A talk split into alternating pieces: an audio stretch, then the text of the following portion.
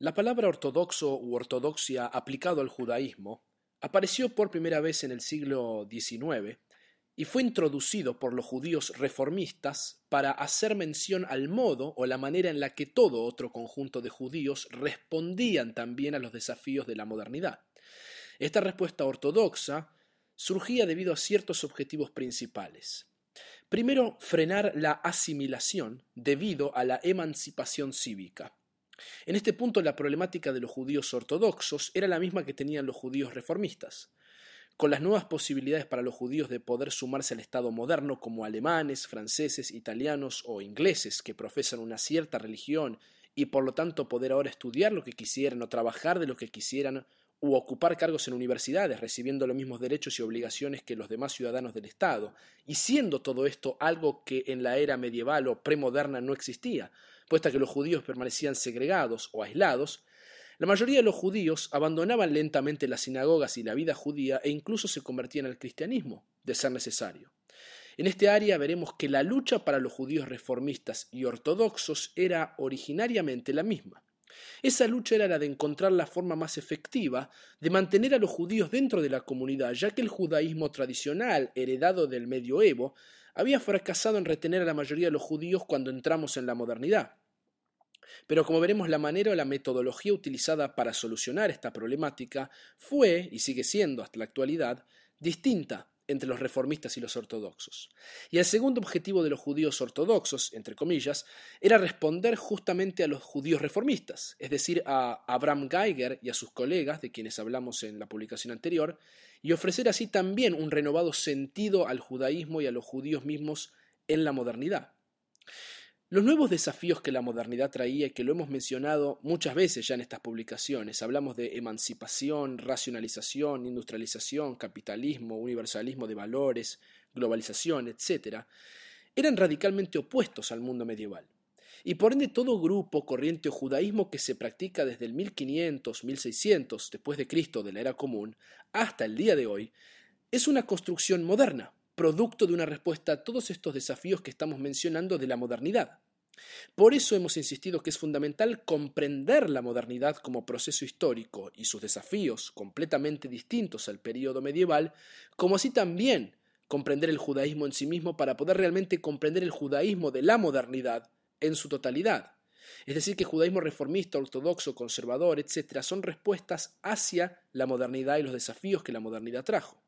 Justamente, judaísmo como el reformista, el ortodoxo, el conservador, el reconstruccionista, el hasidismo, los mitnagdim, también llamados los opositores del hasidismo, la neortodoxia de Hirsch, de quien hablaremos en esta publicación, el hasidismo lituano de Chabad Lubavitch, el movimiento Musar, es decir, ético del rabino Salanter, el movimiento Agudat Israel, el sionismo ortodoxo, el antisionismo ortodoxo, incluso el movimiento Shas, liderado por el rabino Obadia Yosef, entre tantos otros grupos judíos que existen en la actualidad, son todas creaciones o construcciones modernas. Todos estos nombres y corrientes no existían antes del 1500 o el 1600 de la era común, y por lo tanto debemos dejar en claro que el judaísmo ortodoxo, como todas las demás comprensiones del judaísmo actual, es una construcción moderna. Este es también el motivo principal por el cual he intentado ser lo más cuidadoso posible con la utilización de nombres, nomenclaturas y definiciones a lo largo de estas publicaciones. Y por eso debemos decir que la palabra ortodoxia u ortodoxo es por supuesto una denominación de la modernidad, ajena al judaísmo tradicional. Es difícil definir un nombre para referirnos al judaísmo anterior al 1500 o 1600, pero podríamos llamarlo justamente medieval o tradicional. Y es muy importante destacar y entender desde un comienzo que este judaísmo tradicional, entre comillas, o anterior a la modernidad, no es sinónimo o significa lo mismo que ortodoxia u ortodoxo, o incluso que la palabra religioso, que se usa indistintamente para mencionar este tipo de judaísmo. Es más, el judaísmo que llamamos tradicional y que es anterior a la modernidad, es decir, anterior al 1500, el 1600, no tiene mucho que ver con lo que la mayoría imagina que es el judaísmo tradicional. Insisto con todas estas terminologías porque escucho muchas veces por ignorancia decir frases como yo no soy religioso o se hizo religioso o esos chicos son religiosos, cuando realmente lo que quieren decir es yo no soy ortodoxo o se hizo ortodoxo o esos chicos son ortodoxos. Uno puede ser un judío religioso reformista o religioso conservador. La religiosidad no está intrínsecamente relacionada con un movimiento particular, y no es lo mismo ser religioso que ser ortodoxo. En otras palabras, a menudo escucho decir no soy religioso, y de hecho la persona tal vez es religiosa, pero no es ortodoxa. No son la misma cosa ser religioso que ser ortodoxo. Incluso la etimología de la palabra religión y religioso es interesante de observar. Religión no viene, como suele decirse, de religare, de estar atado el hombre a Dios. En realidad es el adjetivo quien conserva la significación original de sustantivo, y religiosus quería decir escrupuloso, por tanto, el que no se comporta a la ligera, sino cuidadosamente. Lo mismo ocurre con la palabra tradición o con gente que se autodenomina tradicionalista o dicen que practican un judaísmo tradicional. Esto implicaría, según lo que acabamos de mencionar, que esta persona es un judío medieval, entre comillas, o anterior a la modernidad. Y por lo tanto es un absurdo decir algo así, porque uno hoy es parte de la modernidad, le guste a uno no. Ahora, si por tradicional afirma que su judaísmo realmente no posee nada que no sea anterior al 1500, entonces sí podríamos llegar a decir que de hecho practica un judaísmo tradicional o medieval, pero esto implicaría, por ejemplo, entre tantas cosas, que no hace el Kabbalat Shabbat, es decir, no canta los Salmos 95 al 99 ni el Lejadodí, puesto que todas estas cosas fueron una invención rabínica posterior al 1500. O incluso afirmaría que su judaísmo no está emparentado con ninguna corriente de las que mencioné anteriormente, como Budat Israel o Chabad Lubavitch. De hecho, Chabad Lubavitch, por ejemplo, con una corriente más del judaísmo moderno, se funda o comienza, es decir, aparece en la historia recién a finales de 1780, 1790. Pero más allá de todo esto, utilizar el adjetivo ortodoxo, es decir, dirigirse a un judío llamándolo ortodoxo, Resulta complejo porque muchos judíos que generalmente son agrupados bajo esta denominación dicen que tal nombre no los representa en absoluto y que fue impuesto sobre ellos justamente por los judíos reformistas. Y esto es verdad. Los judíos ortodoxos, no se autodenominaron de ese modo, sino que fueron los reformistas los que los tildaron de ortodoxos en relación a las respuestas que ellos tomaban frente a los desafíos de la modernidad.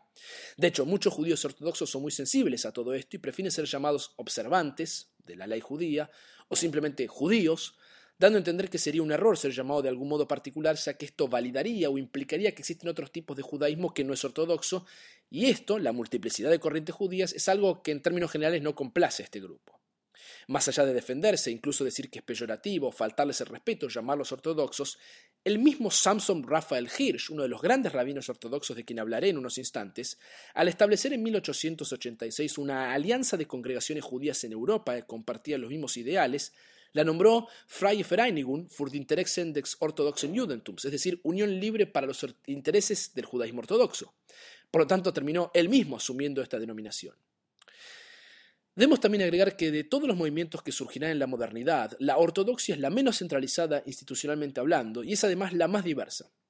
Mientras que el judaísmo reformista y el judaísmo conservador, del cual hablaremos en la próxima publicación, poseen claras instituciones, sidurim, es decir, sus propios libros de rezos, para todo el momento por igual, sinagogas, rabinos y hazanim, es decir, cantores litúrgicos, por todo el mundo afiliados a sus propias universidades e instituciones, el mundo ortodoxo está fragmentado en diversas instituciones y no posee, por ejemplo, un sidur utilizado por todo el movimiento o por todos los ortodoxos, ni tampoco posee una autoridad central que habla o representa a todos los judíos ortodoxos.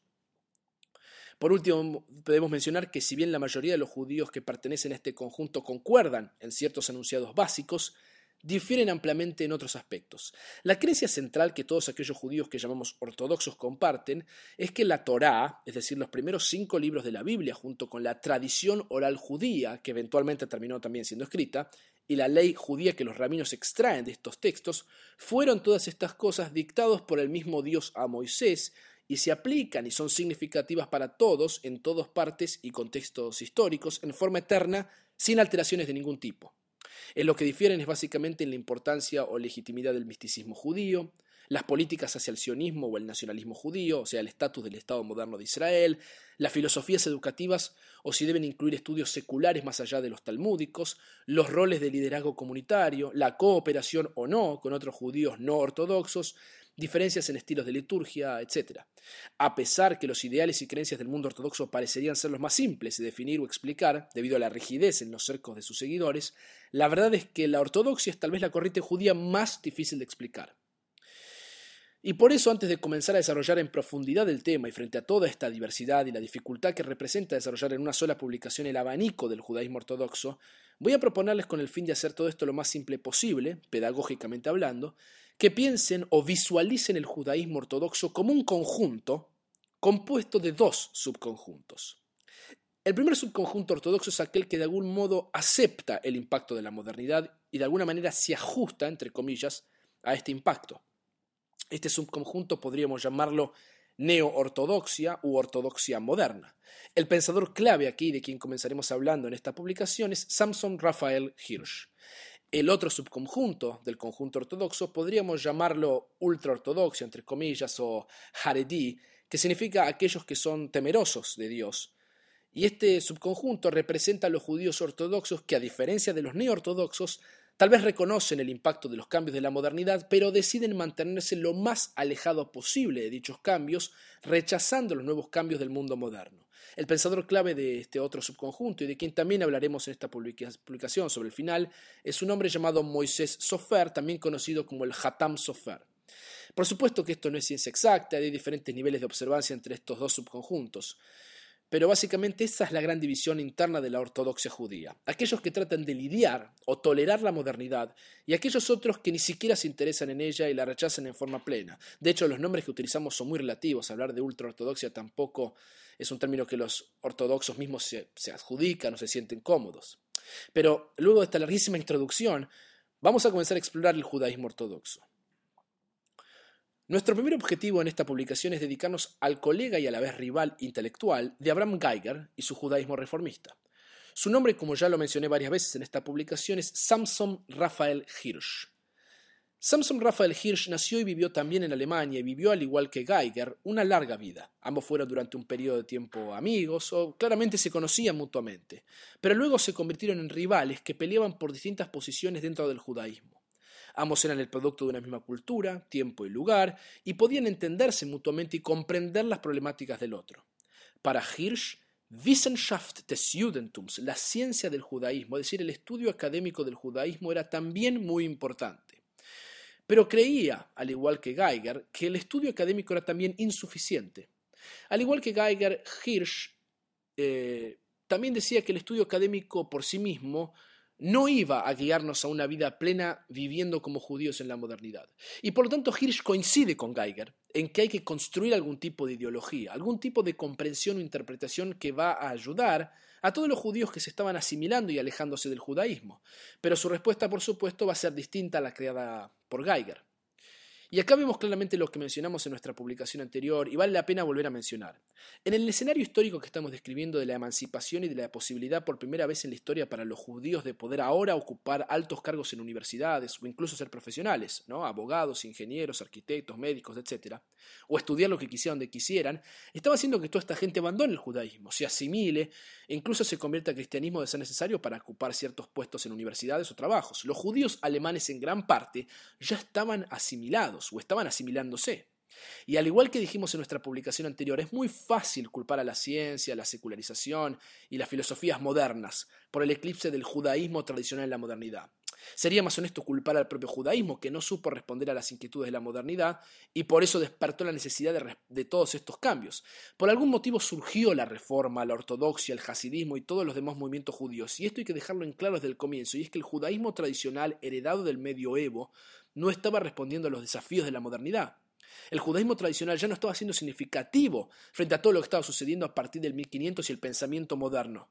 Y repito que ese es el motivo por el cual es tan importante entender la modernidad, ya que uno de nuestros argumentos a lo largo de todas estas publicaciones es que el judaísmo actual en todas sus vertientes, desde la ultraortodoxia, entre comillas, hasta el reformismo, es una respuesta a la modernidad.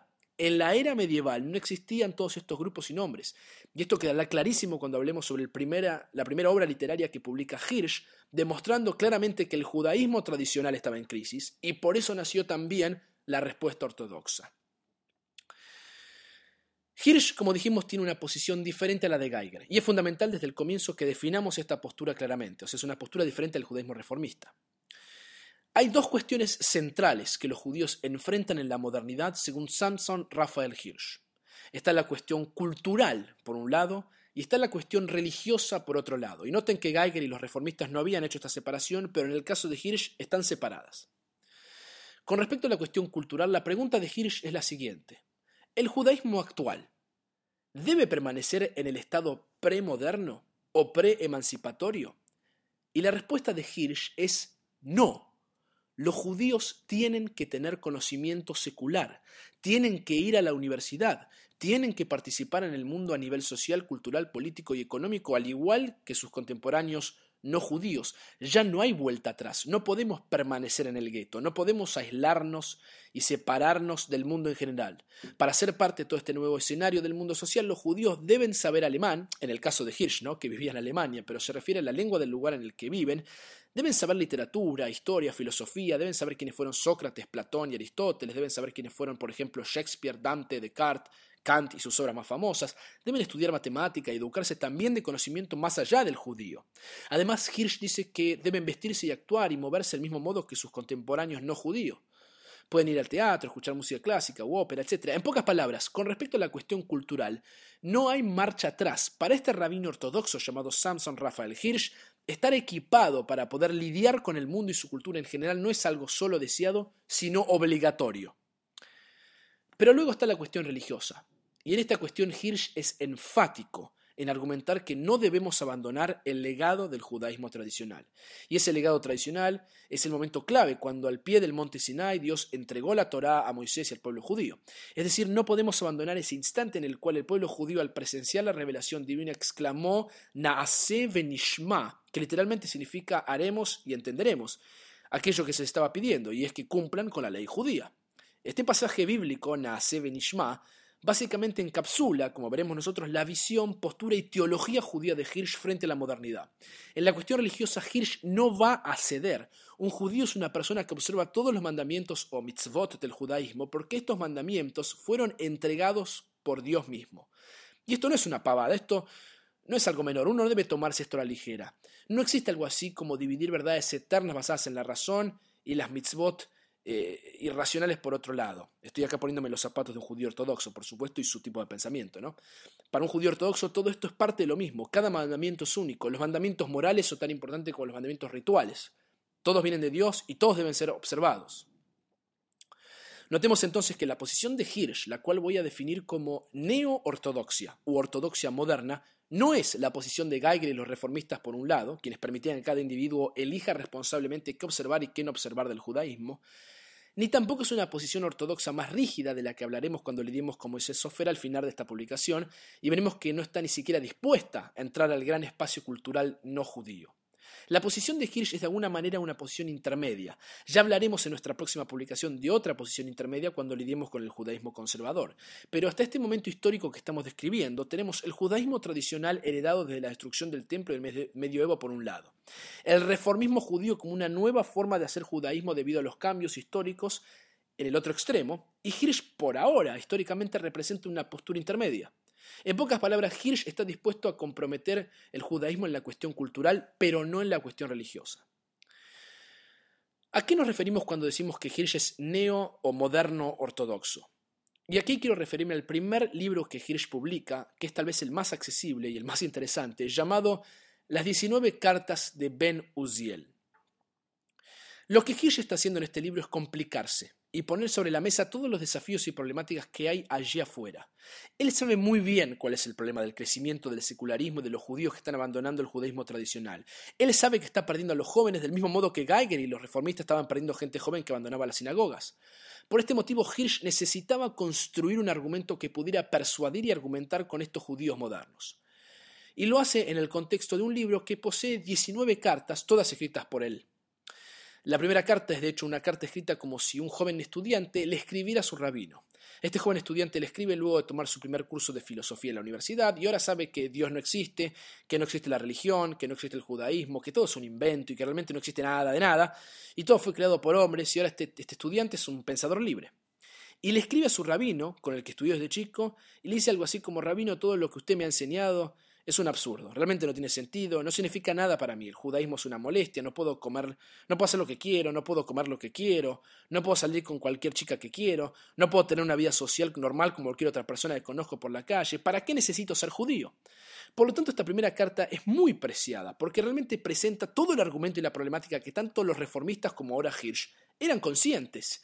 Hirsch, por supuesto, que no va a achicarse y por el contrario nos va a poner argumentos cada vez más difíciles sobre por qué y para qué ser judío y va a intentar responderlos. Es decir, que la primera carta va a presentar en la voz del estudiante el argumento sobre para qué seguir siendo judío y en las 18 cartas restantes Hirsch va a respondernos el por qué. Permítame que les lea un poco sobre el contenido de la primera carta, que es para mí fascinante, para luego ver los argumentos que Hirsch va a construir y luego responder. Leo un fragmento alrededor de la mitad de la página. El estudiante dice, la religión debería llevar al hombre hacia el objetivo más importante. ¿Qué otra finalidad más importante puede tener un hombre que la felicidad y la perfección? Pero ¿qué felicidad le otorga el judaísmo a quienes lo practican? La miseria y la esclavitud han sido nuestro destino. Siempre hemos sido incomprendidos o atacados por otras naciones. Mientras el resto de la humanidad trepa cada vez más alto en la cumbre de la cultura, la prosperidad y la riqueza, el pueblo judío ha permanecido pobre en todo lo que hace de los seres humanos seres grandiosos y nobles. La ley misma prohíbe todo regocijo. Es como tener una cadena en el cuello que no permite disfrutar la vida. Por dos mil años hemos sido arrancados del camino de la felicidad. Y con respecto a la perfección, ¿qué conquistas, qué logros pueden los judíos reclamar en contraposición de los fenicios, los egipcios, los griegos, los romanos, los italianos, los franceses, los ingleses o los alemanes? Cada uno de nosotros, tan solo por haber nacido judíos, está condenado a formar parte un eslabón de esta cadena interminable de miseria, es la ley judía la responsable de todo esto y es la que fuerza que estemos aislados y separados y recibamos solo sospechas y hostilidad por parte de los demás. La ley judía lleva solo la mediocridad, sumisión y descarta el enriquecimiento de las artes. Sus dogmas no nos permiten ser pensadores libres y esto refuerza aún más el aislamiento llevando, llevando a evitar cualquier incentivo en las ciencias y en las artes. ¿Y qué es de nuestro Dios? Dios perturba las mentes de todos sus seguidores hasta que los hace incapaces de tener simples pensamientos y opiniones.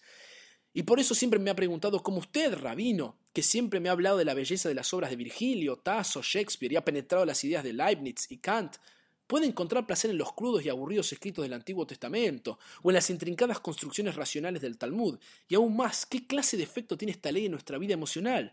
Los principios más elementales sobre la moral universal son reducidos a insignificantes preocupaciones por detalles absurdos. Nada se enseña de verdad sino solo a temerle a Dios. Esto sigue y sigue, pero como ustedes pueden ver ya, es un argumento muy poderoso. Hirsch no está ocultándonos nada aquí. Este es claramente el argumento y la problemática de la modernidad. En esencia la pregunta es ¿para qué necesitamos esta ley? ¿Por qué tenemos que tener esta soga en el cuello? ¿En qué sentido esto agrega algo a nuestras vidas? ¿Por qué es la literatura judía más interesante que la literatura de la civilización occidental? ¿Por qué no puedo ser un gran ser humano educándome solo en ese mundo y no en el judío?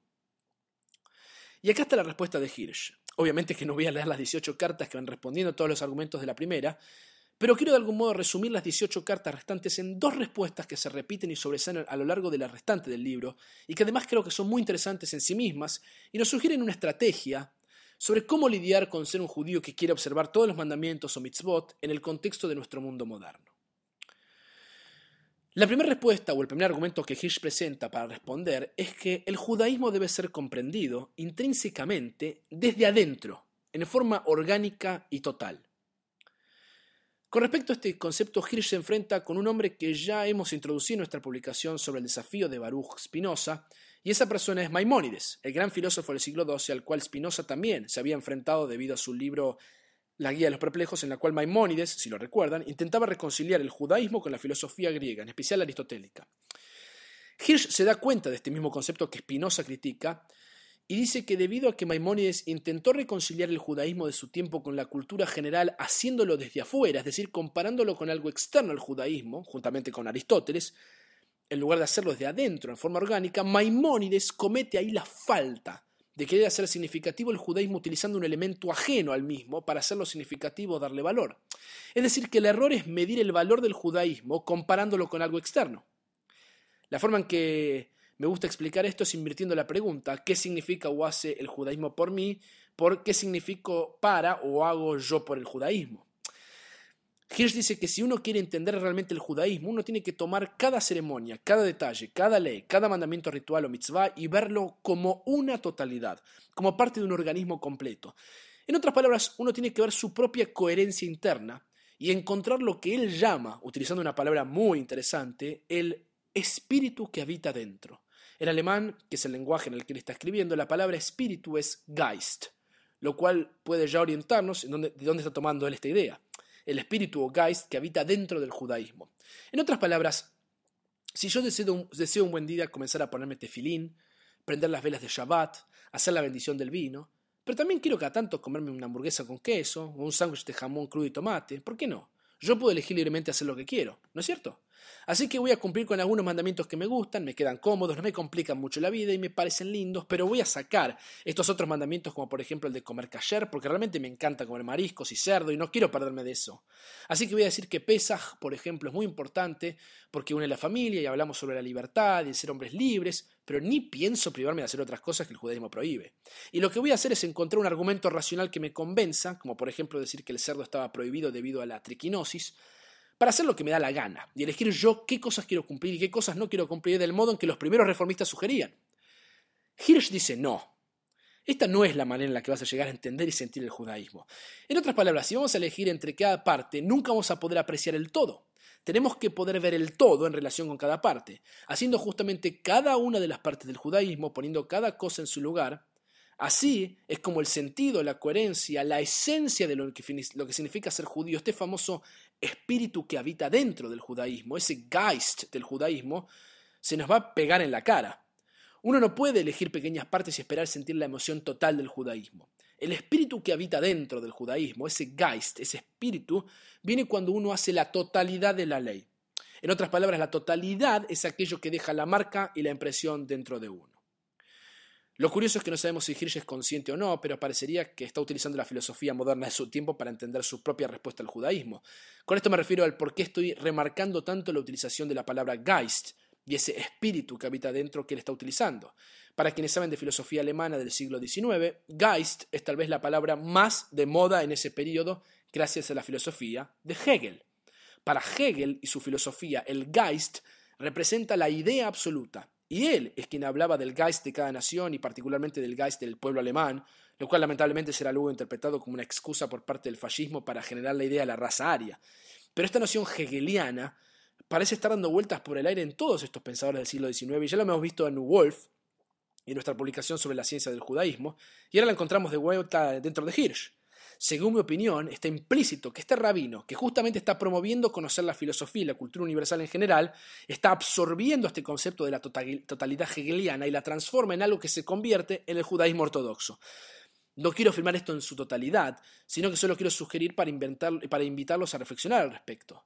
Justamente porque si lo que él propone es entender el judaísmo desde adentro, resulta paradójico que él entienda este concepto utilizando una noción que es hegeliana y externa al judaísmo. Y ya que la ortodoxia judía es también una construcción moderna, podríamos sugerir que es de aquí donde bebe sus ideas el judaísmo ortodoxo. Por lo tanto, la primera respuesta de Hirsch es que no hay que aislar las partes del judaísmo, hay que mantenerlas todas juntas. Hacer todo lo que el judaísmo dice que hagas. Primero hacer. Hacer todo lo que se te pide sin empezar a criticar y analizar cuáles, son, cuáles cosas te gustan más o menos o cuáles cosas te parecen más lógicas o racionales. Hacer todas las prácticas judías. Y en esa totalidad vas a sentir ese poder, esa energía que es ser judío. La segunda respuesta o argumento de Hirsch está relacionada con la primera. Y en esta segunda respuesta Hirsch argumenta en contra del subjetivismo del iluminismo. Me refiero a la idea de hacer lo que uno quiere. ¿Es este realmente el ideal que perseguimos como humanidad? En otras palabras, ¿qué significa esto de que uno es libre para hacer lo que uno se le antoja o le da las ganas? ¿Es esta una idea que nos ennoblece y nos hace mejores personas? Algunos podrían decir que sí, pero también podríamos decir que hacer lo que uno se le antoja no es un medio, sino un fin en sí mismo. Hacer lo que uno quiere no lo provee a uno con el sentido de justicia y moral. Hacer lo que uno quiere o cree significa que uno debe respaldarse completamente en la opinión propia, y por lo tanto uno mismo se convierte en la vara que mide qué es bueno y qué es malo, qué es lo correcto qué es lo incorrecto sin consultar a una autoridad más elevada que tal vez sabe más que uno. ¿Qué tiene de grandioso hacer lo que a uno se le antoja o cree que es lo correcto? ¿Qué tiene de bueno aplicar la justicia por mano propia? ¿Qué pasaría si todo el mundo funcionara de ese modo? ¿Es este el gran ideal de ser libres en la modernidad? ¿Permite esta postura crear un ser humano mejor y una sociedad mejor? Para Hirsch, y como veremos más adelante para otros también, la conciencia individual debe ser elevada de su estado subjetivo para ser subordinada a la objetividad de la Torah. La Torah es emet, la Torah es verdad. La ley judía es verdadera y es la que nos da la moral y el camino que debemos seguir para ser no solo éticos y morales, sino pertenecientes al pueblo judío por nuestras acciones. Cuando uno identifica la voluntad personal con esta voluntad mayor revelada a todo el pueblo judío, uno se convierte en un hombre libre. Me elevo y funciono del modo que los seres humanos deberían funcionar en el modo más beneficioso y apropiado. La verdadera libertad no es hacer lo que a uno se le antoja, sino identificar la propia libertad individual con una superior en estado de obediencia absoluta. Pero noten que esa obediencia absoluta es a la vez la libertad absoluta. Porque al observar y seguir la ley siendo ético y moral, asegurándome que no cometo errores y no me dejo llevar por mis propios impulsos, deseos y pasiones, eh, robando, matando, siendo infiel a mi esposa, engañando, mintiendo y haciendo lo que se me antoja, sino que estoy asegurándome todo el tiempo que estoy siguiendo el camino correcto, siguiendo el manual, siguiendo el, libro, soy, fielmente, soy finalmente la persona más libre del mundo. Siendo obediente, identificando mi propia voluntad personal con algo superior, elevo mi humanidad al nivel de aquello por lo que fui creado.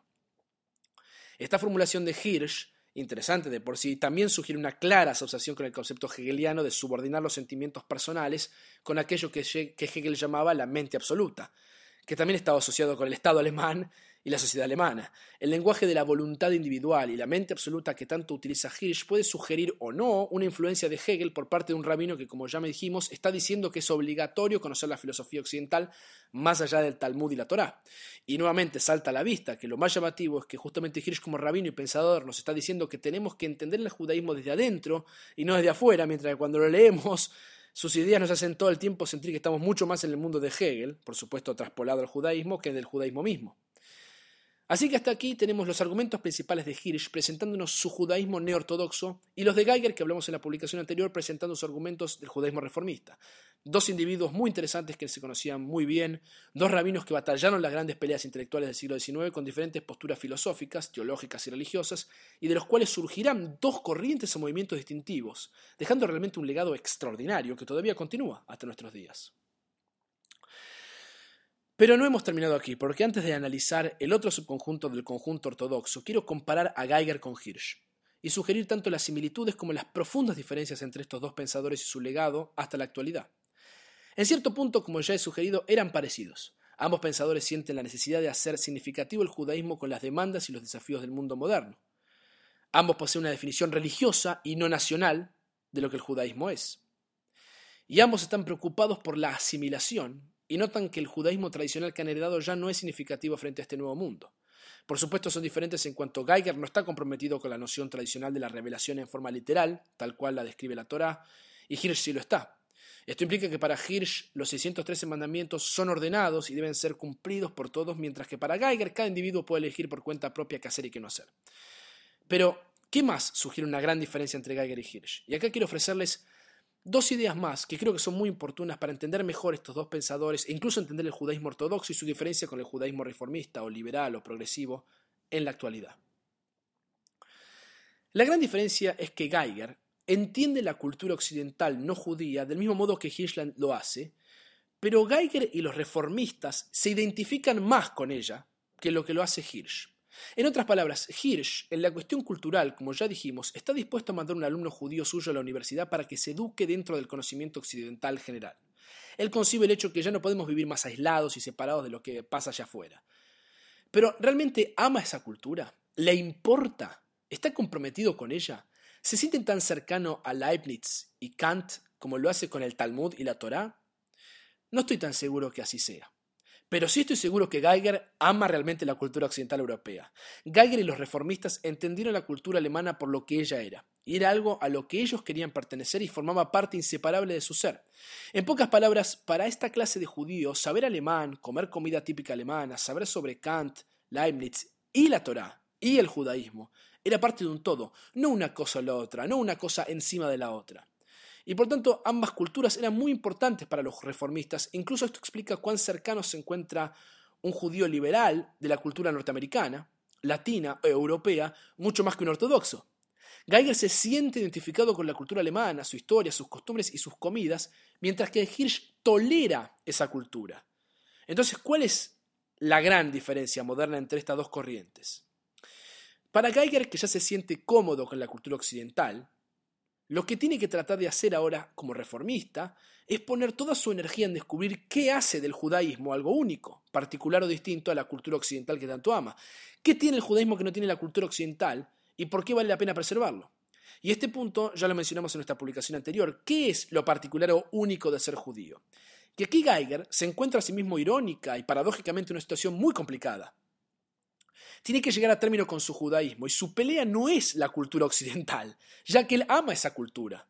Está en paz con el mundo occidental moderno, capitalista y globalizado. Su pelea entonces se convierte en una pelea en contra del cristianismo. Es decir, que para justificar su judaísmo, Geiger va a preguntarse qué religión refleja mejor los valores del mundo moderno que él ama. ¿Qué religión refleja mejor los valores éticos y morales del mundo occidental? ¿Quién debería ser el líder religioso, moral y ético del mundo moderno? ¿Debería ser el cristianismo o el judaísmo? Y este es el motivo por el cual Geiger se enfrenta a sus colegas cristianos y por eso está tan obsesionado con la noción de que Jesús era un judío y que solo los judíos podemos entender a Jesús. Esta es la razón por la cual el judaísmo reformista, y veremos esto de nuevo cuando hablemos, con hablemos de Hermann Cohen y Leo Beck y otros pensadores reformistas o liberales más adelante, al judaísmo reformista está argumentando y comparando el judaísmo con el cristianismo todo el tiempo, y están tan preocupados por los diálogos y los encuentros interreligiosos. Irónicamente, el grupo de judíos más racionales y liberales, y más abiertos en su búsqueda de la propia identidad personal judía en la modernidad, resucitan en una nueva forma, en la modernidad, la vieja pelea y disputa y discusiones entre judíos y cristianos de la Edad Media. Y este es el motivo por el cual a los ortodoxos en general todo este tema ni les interesa. No es su lucha. No les importa demasiado las nociones de separación entre iglesia y Estado, ni las políticas del Estado. Mientras que les permitan seguir con sus vidas, lo que pasa a nivel político generalmente no les interesa. Pero por el contrario, los judíos reformistas o más liberales son extremadamente sensibles a estos temas. Incluso en la actualidad puedo darles un ejemplo personal muy claro. En enero del año 2009 viajé con todo un grupo de Chabad Lubavitch a New York y viví por 10 días una experiencia de vida única y maravillosa que recuerdo con mucha alegría y cariño. Me alojé en casa de una familia de judíos pertenecientes a esta corriente judía y pude vivir, comer y respirar el aire y la vida de un judío perteneciente a Chabad Lubavitch viviendo en la comunidad de Crown Heights, en Brooklyn. Me estoy refiriendo a una de las comunidades tal vez más ortodoxas que existen. Shabbat en nuestro barrio parecía Shabbat en Jerusalén. Todo estaba cerrado, incluso si te cruzabas con alguien en la calle, el saludo era llaves, es decir, Shabbat Shalom en Yiddish. Fui a la tumba del rebe de Lubavitch y para hacerlo y poder ingresar tuve que antes ir a la mikve, descalzarme para entrar a su tumba y escribirle una carta. Recé en el 770 de la Eastern Parkway, es decir, la comunidad central donde rezaba el rebe de Lubavitch, e incluso fui a escuchar uno de mis rabinos favoritos de Chabad en Shabbat, el rabino Yosef Itzhak Jacobson o Jacobson. Pero justamente en ese periodo se estaban llevando a cabo las elecciones para presidente de los Estados Unidos y era un momento muy sensible para los Estados Unidos y el mundo en general, ya que el candidato favorito a presidente era ni más ni menos que Barack Obama, el primer presidente afroamericano de la historia estadounidense. Así como coronación del viaje recuerdo que además de la intensidad de vivir una vida como judío de Chabad Lubavitch en Brooklyn, también experimenté la sensibilidad y emoción norteamericana frente a este gran evento de su historia. Recuerdo un, aeropuerto entero parado mirando el primer discurso de Obama como presidente por televisión. El mundo general estaba agitado y sensible con este tema. Sin embargo, las familias de Jabat con las que yo charlaba en Shabbat o en otras instancias, cuando les preguntaba acerca de Obama y todo esto, parecían completamente indiferentes. Simplemente me contestaban que el voto no es obligatorio en Estados Unidos y que ellos no votaban ni les interesaba el tema, porque de hecho este grupo está más preocupado por su propio eslogan continuo eh, de Mesías ahora o Mashiach ya o como originalmente apareció, ¿no? Mashiach Now, que nació en Brooklyn. Y por eso lo que sucede a nivel político contemporáneo realmente no les interesa demasiado, ya que ven todo esto, en términos generales, como algo circunstancial y poco relevante. Por el contrario, como muchos de ustedes saben, he trabajado los últimos nueve años de mi vida junto al rabino Sergio Bergman en Argentina. No tengo mucho más para agregar al respecto, ya que el rabino Bergman no es solo un rabino originalmente reformista en sus raíces más profundas, sino que hoy en día es ni más ni menos que el legislador de la ciudad de Buenos Aires. Por lo tanto, este ejemplo personal de mi propia vida puede servir para reforzar estas aproximaciones diferentes de estas dos corrientes o movimientos judíos a cómo se relaciona la ortodoxia por un lado y el reformismo o los judíos liberales por otro lado con respecto a la noción del Estado moderno. Es realmente muy interesante cómo estas posturas políticas emergen en la modernidad. A los judíos ortodoxos todas estas cosas ni les interesan. Esta no es su lucha. Y lo que quiero sugerir es que esto surge de una posición y diferencia teológica. Por supuesto estoy haciendo una generalización y esto no implica que todos los judíos eh, y los rabinos reformistas o liberales están comprometidos o interesados en la política, mientras que a ningún ortodoxo le interesa para nada ese tema. Hay también rabinos y judíos ortodoxos que están comprometidos con partidos políticos. Simplemente estoy haciendo una generalización para poder comparar estas dos aproximaciones judías a los desafíos de la modernidad. La segunda idea que quiero ofrecerles es acerca de estos dos conceptos de libertad que estuvimos hablando. Existen, según el filósofo Isaiah Berlin, dos trayectorias de libertad. La libertad positiva y otra que él llama la libertad negativa. La libertad negativa es la libertad de hacer lo que uno se le antoja o quiere.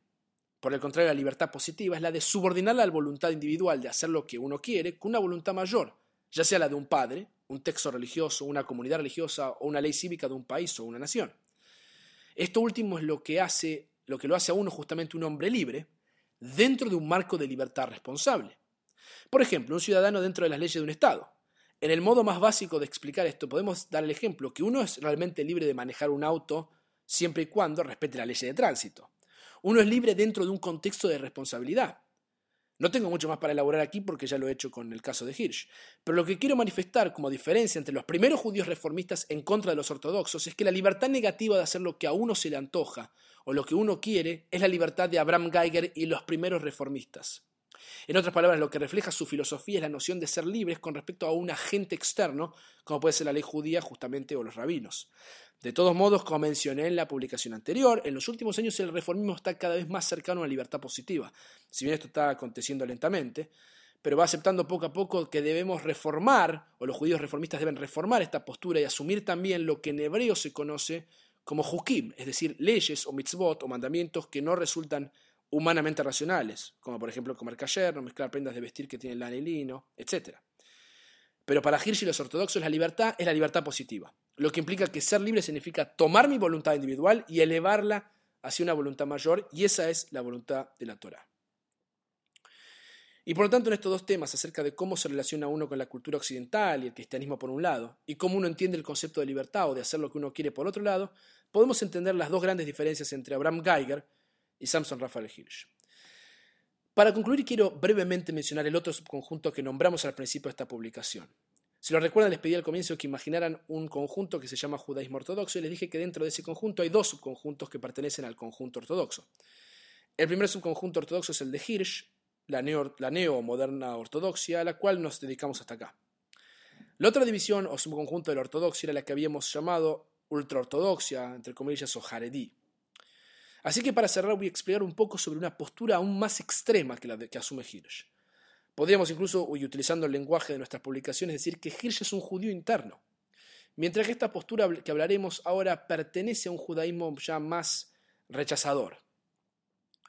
Y acá me voy a referir brevemente, ya que no voy realmente a entrar en profundidad en su mundo intelectual y espiritual, a un rabino que claramente es él el representante de un diferente tipo de ortodoxia. Su nombre es Moisés Sofer, también conocido como el Hatam Sofer. Sofer es un rabino que nace en Alemania también, pero se instala en Hungría y se convierte en un reconocido líder de los ortodoxos a principios del siglo XIX. Creo que es importante comparar este tipo de ortodoxia con la que describimos ya que en substancia y estilo este rabino es diferente a Hirsch. En 1819, junto con otros rabinos que eran colegas suyos, con la misma inclinación, escribió una serie de respuestas legales condenando cualquier cambio en los servicios religiosos y en particular atacando a los reformistas por sus ridículas propuestas con respecto al judaísmo. Noten que el género en que él escribe no es literatura alemana del modo que Hirsch y Geiger escribían en Alemania, sino en el lenguaje tradicional de hebreo y arameo y en el estilo tradicional rabínico de responsas, llamado en hebreo Sheilot ut Shuvot, literalmente preguntas y respuestas. En otras palabras, el modo en que se enfrenta a sus oponentes, que son Hirsch y Geiger, no es entrando en el mundo de la cultura alemana y su estilo literario, sino escribiendo en hebreo y arameo. Por supuesto que solo los que estaban formados podían leer este tipo de argumento, pero este es el modo en que se presenta a sí mismo. La posición más famosa de Sofer puede ser resumida en cinco palabras, que voy a decirlas en hebreo porque es el idioma en el que él escribe, y luego voy a traducirlas. Kol Hadash min HaTorah Asur cualquier novedad, cualquier cosa que es nueva, está prohibida por la Torah. ¿Es esto verdad? ¿De dónde saca el Hatam Sofer esta máxima? ¿Se encuentra esto dentro de la tradición judía? ¿Era esta una idea o una realidad para judíos como Sadia Gaón o Maimónides en la Edad Media? Lo que vemos es claramente que en el despertar de todas estas nuevas contingencias, la emancipación, el surgimiento del capitalismo, la industrialización, la secularización, la racionalización, el Estado-nación y sus instituciones, las constituciones de los países modernos tal cual los conocemos hoy, y con todos estos cambios culturales en la Europa moderna, si uno quiere ser judío para Sofer, solamente hay que meter la cabeza dentro de la tradición. Cualquier cosa que es nueva, Cualquier cosa que no existía hasta ahora es mala, está prohibida por la Torá y por extensión por Dios, quien fue según su visión quien entregó la Torá. Esta posición defensiva no es necesariamente el judaísmo tradicional. En otras palabras, mi intención al comparar a Sofer con Hirsch y el resto de sus contemporáneos es demostrarles claramente que incluso los argumentos de Sofer son una respuesta más a un momento particular en la historia judía y la historia del mundo. Lo que quiero sugerir acá es que el judaísmo tradicional anterior a 1500, 1600 no era necesariamente el judaísmo que estaba practicando Sofer. Sofer podía reclamar todo lo que él quisiera, que él era el representante de la tradición.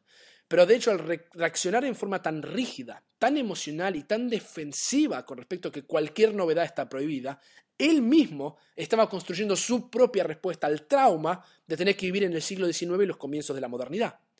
Y como ya dijimos, y para cerrar esta publicación, lo que quiero que vean es que el judaísmo ortodoxo en su totalidad, desde lo más extremo hacia lo más moderno, en su totalidad el judaísmo ortodoxo es una construcción moderna, no es el judaísmo tradicional de la Edad Media. En pocas palabras, ninguna de todas estas ideologías representan al judaísmo tradicional. Son todas respuestas específicas e interpretaciones de la tradición judía a la luz de estos nuevos cambios sociales, culturales y religiosos de la modernidad, incluido Sofer, incluida la ultraortodoxia. El judaísmo tradicional jamás hubiese respondido diciendo que cualquier cosa es nueva, eh, perdón, cualquier cosa nueva es mala. Hubo siempre elementos dentro de la tradición que permitían cambios para cosas novedosas, como por ejemplo agregados en la liturgia, nuevas interpretaciones, poemas, nuevas interpretaciones filosóficas, místicas, y por lo tanto entender esta rigidez por parte de un pequeño segmento dentro del judaísmo a los desafíos de la modernidad, es comprender que lo que tenemos aquí es claramente otra construcción moderna frente a los desafíos de la modernidad. Un fenómeno post-emancipatorio, del mismo modo que había dado el nacimiento al reformismo y a la neortodoxia. Y así ya vemos cómo todos estos pensadores se enfrentan a un nuevo mundo, en el cual los judíos ya han recibido derechos políticos y ahora deben lidiar con la realidad social de vivir en este nuevo mundo y tratar de encontrar un camino haciéndose la pregunta sobre qué es lo relevante de seguir siendo judío. Nos queda una última ideología para presentar en, en, este panorama de respuestas judías de pensadores alemanes a los desafíos de la modernidad en el siglo XIX. Y esta ideología que queda es la que llamamos judaísmo conservador y será el tema central de nuestra próxima publicación.